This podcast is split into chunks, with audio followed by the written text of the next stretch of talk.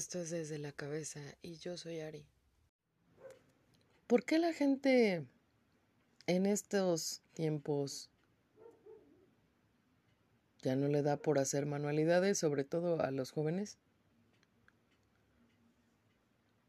¿Por qué la gente hace manualidades? Porque es bueno hacer manualidades. De estas cosas vamos a hablar hoy. Primeramente hay que preguntarse, como todo, ¿qué es una manualidad? Y pues en términos generales, es un trabajo que se efectúa con las manos. Muchas veces es sin ayuda de herramientas y eh, pues, se le llama manualidad, ¿no? ¿Qué es? Pues es una cuestión, algo, algo que, que hacemos con las manos que tiene como objetivo, pues, desarrollar la creatividad, ¿no? Y eh, pues también es una forma como de esparcimiento. Sin embargo, eh, a lo mejor para las señoras más grandes tendrán como objetivo quizá eh, adornar los centros de mesa de las bodas o de los 15 años, o adornar la casa, o pues simple y llanamente hay gente que, que, lo usa como forma de subsistencia, ¿no? Porque está hecho a mano. Sin embargo, eh, no todas las personas desarrollan o, son tan ágiles para el trabajo con las manos. Entonces, eh, ¿a, qué está o ¿a qué está asociado esto? Pues obviamente a un desarrollo motriz, ¿no? Tanto grueso como fino. Eh, y eh, pues justamente lo, lo, utilizan mucho cuando los niños están en la primaria, en el kinder, ¿no? Entonces, el tema de esto es que de unos años para acá, pues como que se ha inventado por ahí esa cosa del DIY o hágalo usted mismo. Y que eh, va desde, abarca como muchas cosas, ¿no? ¿Por qué es importante esto y por qué demonios estoy hablando de esto? Porque seguramente mucha gente al estar encerrada desarrolló mucho este concepto de DIY. El, el estar, eh, ¿cómo se llama? el estar encerrados tanto tiempo o el estar en casa tanto tiempo, seguramente la gente tomó algo de estos trabajos manuales para su casa. Sí, eh, el estar, eh, que ahora, bueno, pues nos obliga a esta tercera ola a estar nuevamente encerrados en casa. Pues digamos que esta es una de las formas que ha tomado la gente también como, digamos, una terapia ocupacional, entre comillas, comillas, para poder eh, pasar el tiempo. Antes a lo mejor eh, veías a tu abuelita tejiendo y decías, ay, pues eso solo lo hacen las abuelitas, ¿no? ¿Qué pasa con los jóvenes ahora?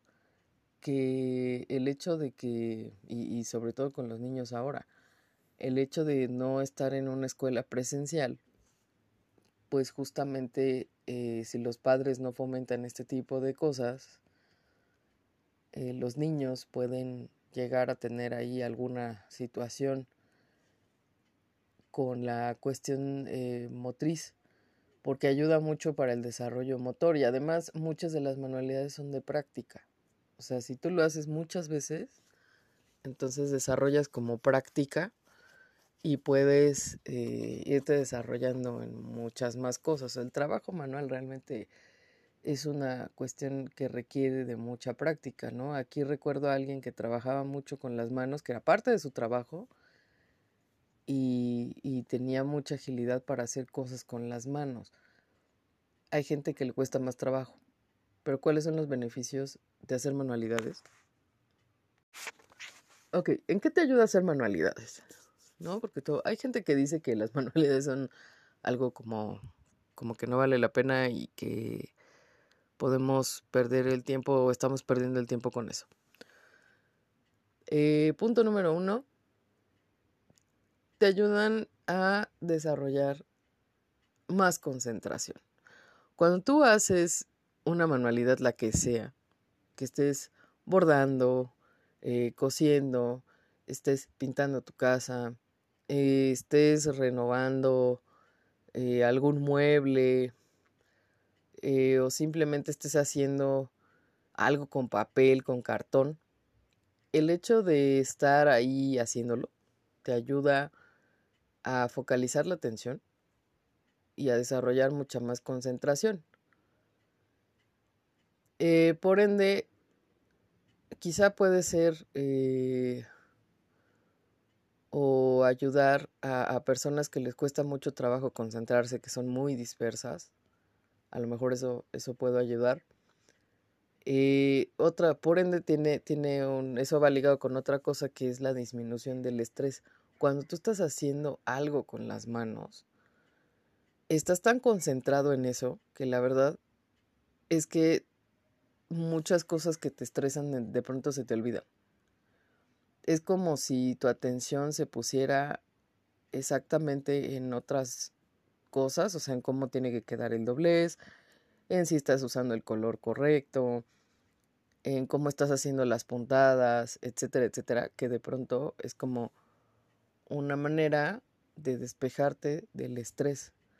Y es que estamos tan acostumbrados a o sea, ¿qué es el estrés? Pues el estrés es una reacción violenta de nuestro sistema nervioso al ambiente. O sea, nosotros venimos ya preparados con, con en, en parte de nuestro sistema nervioso autónomo, con dos divisiones. Una que está justamente preparada para casos en los que hay que defenderse del entorno y otra división que es la que estabiliza el sistema. Entonces, eh, digamos, sí estamos preparados, pero cuando esa división está sobreestimulada, llega un momento en el que eh, generas algo que se llama habituación.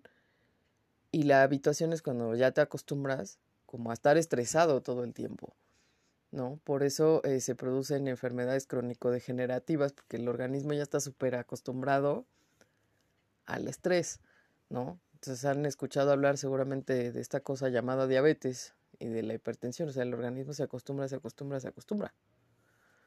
¿Sí? Y para estabilizarlo cada vez es como mucho más difícil. Entonces, una de las cosas que te puede ayudar a combatir el estrés, ¿no? Si eres una persona que a lo mejor tienes eh, o estás sometido como a mucho estrés, es esta parte de hacer una manualidad, lo que tú quieras, desde eh, coser, bordar, tejer, eh, hacer algo con las manos, colorear, ¿no? De hecho, eh, se puso mucho de moda esto de las de los libros para colorear para adultos, ¿no? Justamente es porque te ayudan a concentrarte y disminuir un poco el estrés.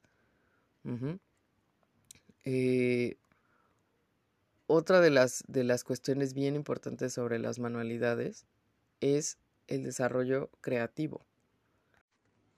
¿Qué onda con la creatividad? Pues al hacer una manualidad realmente, eh, estás estimulando esta cosa llamada creatividad que muchas veces no pensamos en eso eh, porque estamos tan acostumbrados a todo lo que pasa de contenidos en la televisión, en el YouTube y en cualquier otra plataforma que se te ocurra o sea, la gente de pronto pierde como esa parte de la creatividad y eso es porque de pronto ya no hay, eh, te acostumbras como a ver un poco lo mismo, como que tratan de adaptar al, al medio actual eh, las cosas que eran de antes y de pronto se pierde esa, se pierde esa creatividad que había, ¿no? El ejemplo más claro es cuando la gente va a escribir. También eh, hemos visto un montón de historias que las repiten o las adaptan al medio actual, ¿no? Porque ya no hay suficiente creatividad.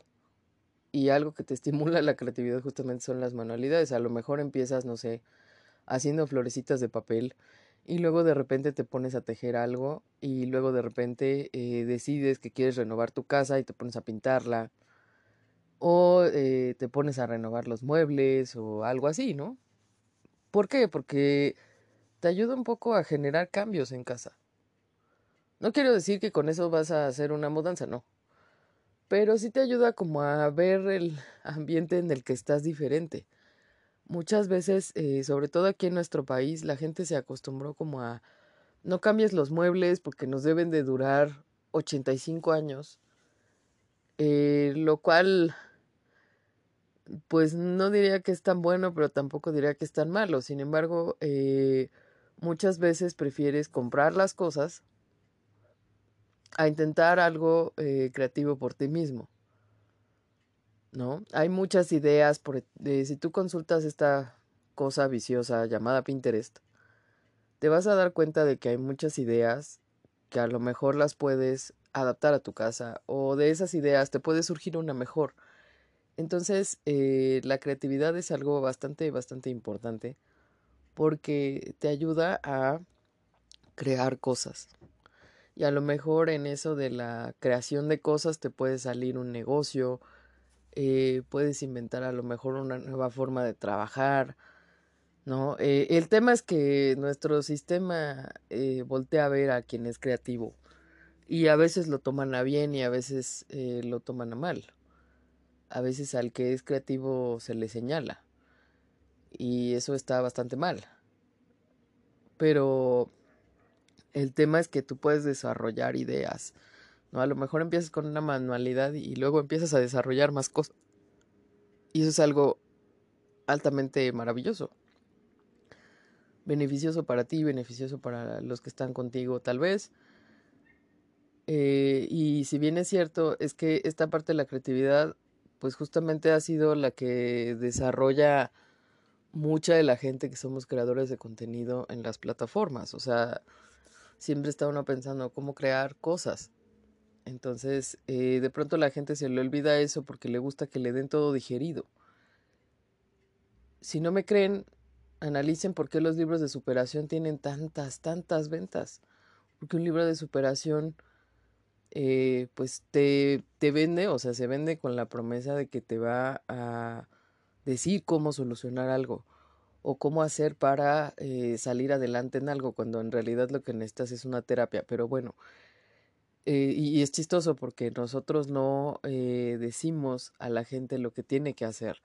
La gente tiene que descubrirla por sí mismo.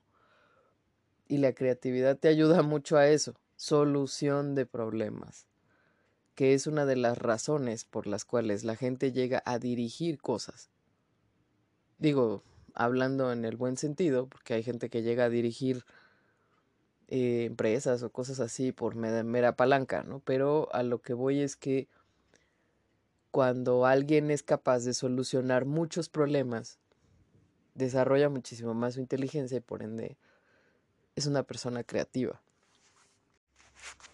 Otra es, si tú tienes un niño que le cuesta mucho trabajo desde agarrar un lápiz, desde agarrar las cosas, ayúdale con las manualidades. Las manualidades tienen en su haber esta cuestión del desarrollo motriz. Motriz quiere decir cómo nosotros utilizamos las habilidades para el movimiento. Motriz en las manos, ¿no? que es motor grueso que, eh, bueno, son parte del de, eh, desarrollo de los, de los individuos, sobre todo de los niños, ¿no? Entonces, eh, cuando hablamos de desarrollo o motricidad gruesa, pues estamos hablando de la posición del cuerpo, la capacidad para mantener el equilibrio, sobre todo eh, cómo usamos el cuerpo de manera hábil y qué posición tenemos en el espacio, ¿no? En dónde estoy ubicado, cómo puedo mantener el equilibrio. Entonces se relaciona mucho con el movimiento coordinado ojo-mano. Y esto eh, lo empiezan a desarrollar los niños cuando gatean. Por eso eh, gatear es tan importante. Habemos entes raros que no pudimos gatear y que eh, pues nuestras mamases buscaron otras formas para desarrollar eso. Sí, la coordinación ojo-mano. Y dices, bueno, ¿dónde demonios la ocupo?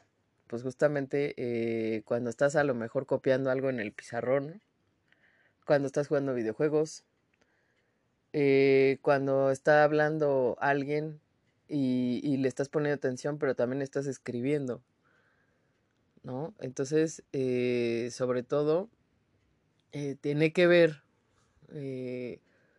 con esta parte de la, la, posición corporal, ¿no? Por eso, si se preguntan por qué los niños requieren educación física en la primaria, pues justamente es porque eh, los niños desarrollan mucho las habilidades motoras gruesas en las clases de educación física.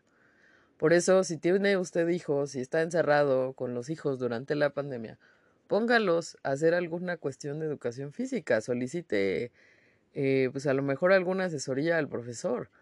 ¿Qué puedo hacer para que desarrollen más esas habilidades, no? No que les da flojera porque, ay, es que no puedo cuidar a mi hijo, es que estoy trabajando, estoy haciendo cincuenta mil cosas. Señora, póngale atención a su hijo, no le dé la tableta, en serio.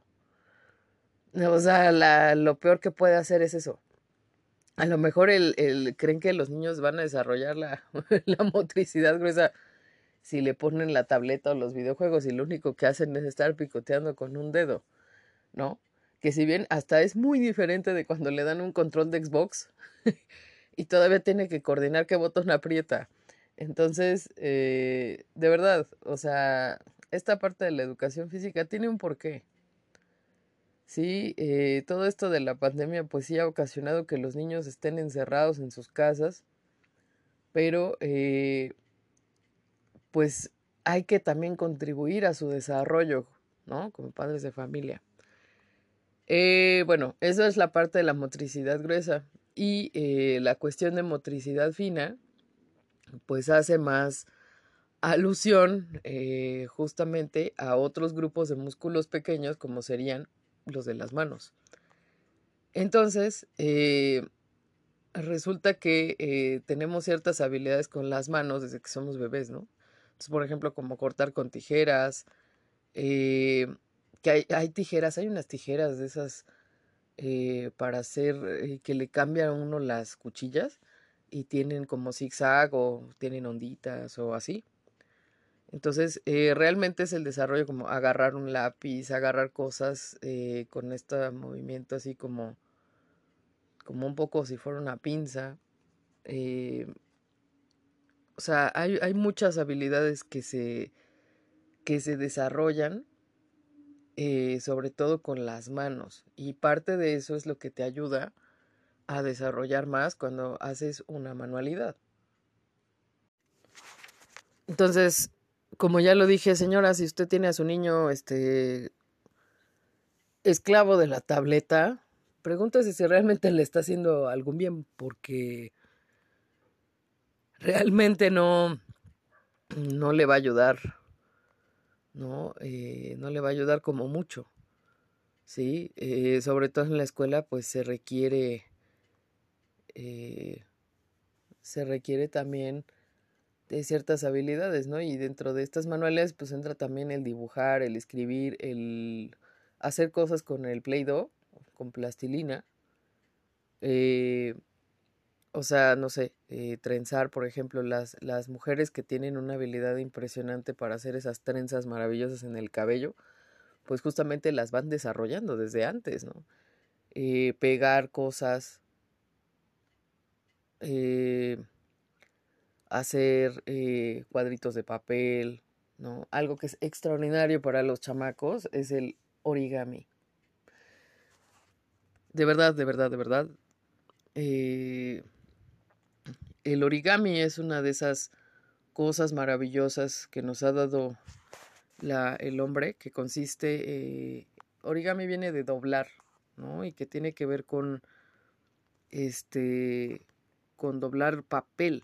Pero lo interesante es que, eh, pues hay, hay sujetos, ¿no? Eh, que realmente tienen una habilidad extraordinaria. Ahora el, origami también ayuda un poco al, cálculo matemático. ¿Sí?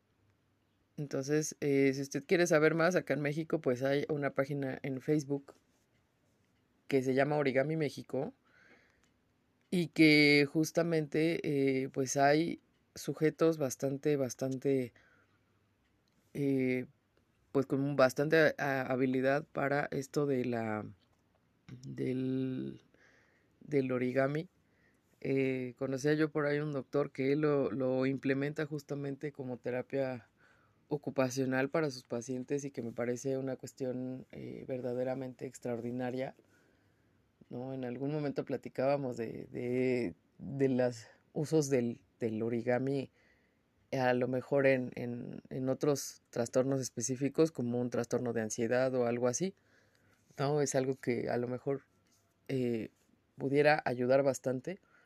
Pero si usted eh, le quiere fomentar algo a su niño eh, en lugar de mantenerlo esclavo de la tableta 24 horas, ¿no? Ahora que está en casa y no puede ir a clases, ¿no? Más que eh, regañarlo porque no hace la tarea, quizá una de las grandes cuestiones que nos dan las manualidades es también en la cuestión de las tareas. Hay niños que son exageradamente creativos y que los papás a veces ni siquiera se dan cuenta. Eh, niños que le ponen un dibujito. O sea, yo, por ejemplo, les puedo platicar sobre esta parte de, del dibujo. Cuando mis alumnos hacían exámenes, eh, bueno, es que yo tengo una forma bastante particular de enseñar, ¿no? Eh, que trataba yo de estimular la creatividad en, los alumnos, y les hablo de alumnos de licenciatura, ¿no? Esos que ya estaban contaminados por el celular y la recompensa secundaria que te da el celular. Pero bueno, el tema es que eh, cuando llegaban los exámenes, a veces no se acordaban del término, del, por ejemplo, estábamos viendo cromosomas o, o algún tecnicismo de, de neuroanatomía, eh, no se acordaban a veces del, del, este, del término, porque pues son términos medio complicados, pero me dibujaban en la parte donde estaba. Entonces era así como, así como de, profe, no me acuerdo cómo se llama, ¿no? El bulbo raquídeo, pero aquí está, yo lo vi, ¿no? Entonces, eh, pues obviamente eso se tomaba por bueno, porque quiere decir que el sujeto aprendió, ¿no? O sea, sí sabe de qué parte estamos hablando cuando le planteas la pregunta, pero a lo mejor no se acuerda del nombre, pero te pone un dibujo de dónde está ubicado y de cuál es. Entonces quiere decir que algo retuvo, algo aprendió. Eh, igual, eh, me acuerdo en otro de, de, genética, alguien dibujó así los cromosomas y dijo, es que cuando tienen esta forma, pero no me acuerdo cómo se llama, así me lo puso en un examen, ¿no? Digo, de repente hubo uno que me, me dibujó un muñequito hincado, por favor, páseme mis, ¿no? Y entonces fue una cosa bastante chistosa, todavía guardo el dibujito, de verdad es muy chistoso. Entonces, eh, realmente, eh, de verdad, ponga a su hijo a hacer manualidades, es una maravilla, ¿sí? Bueno, el caso de esto es que si usted es el, un, un esclavo más de la tableta o del celular, eh, pues sí debería de considerar hacer otras cosas, ¿no? Quizá a lo mejor siempre ha querido hacer este, pues a lo mejor ha querido intentar hacer algo, ¿no? Tipo, ah, yo quiero hacer un dibujo, o quiero pintar, o quiero hacer algo. Y el tema es que a lo mejor nunca te has atrevido, ¿no? También las manualidades, pues es una forma de terapia ocupacional, ¿no? Sobre todo eh, para niños, niños, niñas, adolescentes, eh, con una buena condición de salud, niños, niñas, adolescentes con alguna discapacidad, eh, sobre todo eh, para la cuestión médica, sí me parece que es una cuestión positiva también te ayuda a relacionarte con otras personas, ¿no? Antes que hacían los adultos mayores, iban a sus clases de repujado, de dibujo, de pintura, ¿sí? O sea, realmente eh, refuerzan también un poco la cuestión social.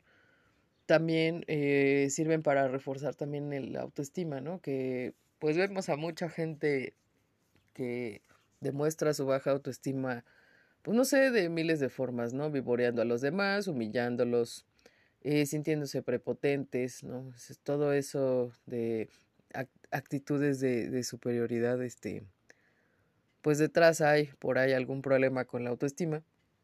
Entonces también las manualidades te ayudan a reforzar eso, ¿no?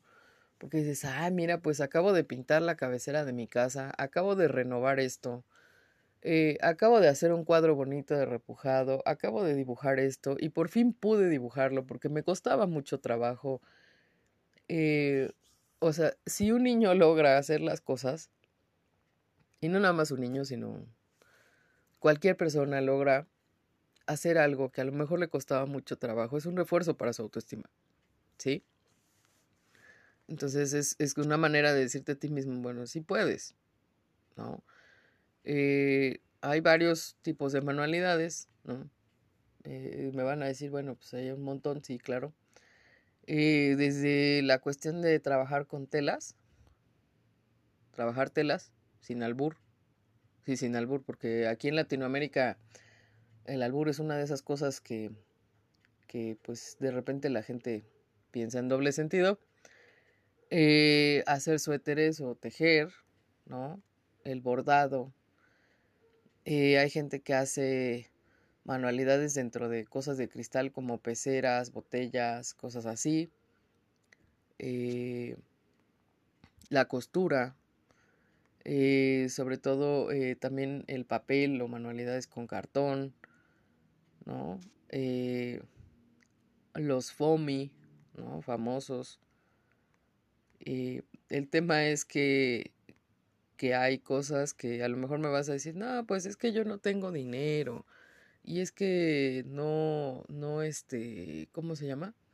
Hay gente que hace hasta manualidades con lo que le sobra del migajón, del bolillo. Y lo utiliza, ¿no? Para hacer figuritas. Eh, hay, hay quien lo hace con fieltro. Restauran muebles. ¿no? Y hacer, hacen velas, hay gente que hace velas, ¿no? Y al final, eh, todo eso, ese conjunto de habilidades, pues te ayuda. Tú no sabes si en ese momento algo que hiciste, alguna técnica que tú aprendiste en las manualidades te ayuda a resolver un problema de la vida diaria.